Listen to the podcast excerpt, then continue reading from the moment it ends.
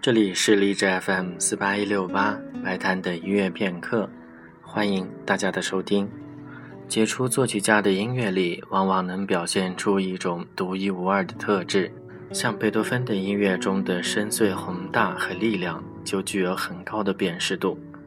门德尔松作为生活富足的幸运儿，有着和贝多芬完全不同的经历和气质。他所谱写的音乐里的特性。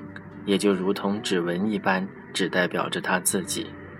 门德尔松年轻时就在欧洲各地游历，因而他的两部交响曲带着明显的地域特色。它们分别是第三交响曲苏格兰和第四交响曲意大利。从音乐所具有的情感色彩来看，第三交响曲苏格兰也是悲剧性的，但是门德尔松与贝多芬、勃拉姆斯绝不相同。他所写的苏格兰交响曲，从第一乐章就有着一种特别清澈和透明的美感。这部交响曲的缘起是一八二九年，门德尔松第一次造访英国，在他的几场演出之后，他于七月末与朋友克林格曼步行到苏格兰。